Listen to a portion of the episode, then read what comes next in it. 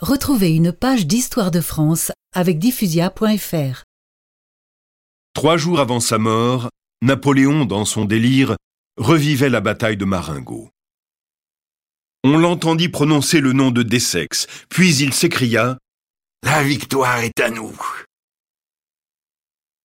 Marengo fut une victoire décisive dans la carrière de Napoléon. Pour asseoir mon autorité tout autant que pour reconquérir l'Italie, il me fallait une victoire pour frapper les esprits. Ce fut à Marengo le 14 juin 1800. À 3 heures de l'après-midi, mes troupes étaient vaincues. Mais tout changea par l'arrivée de Dessex, qui tomba aussitôt, percé d'une balle.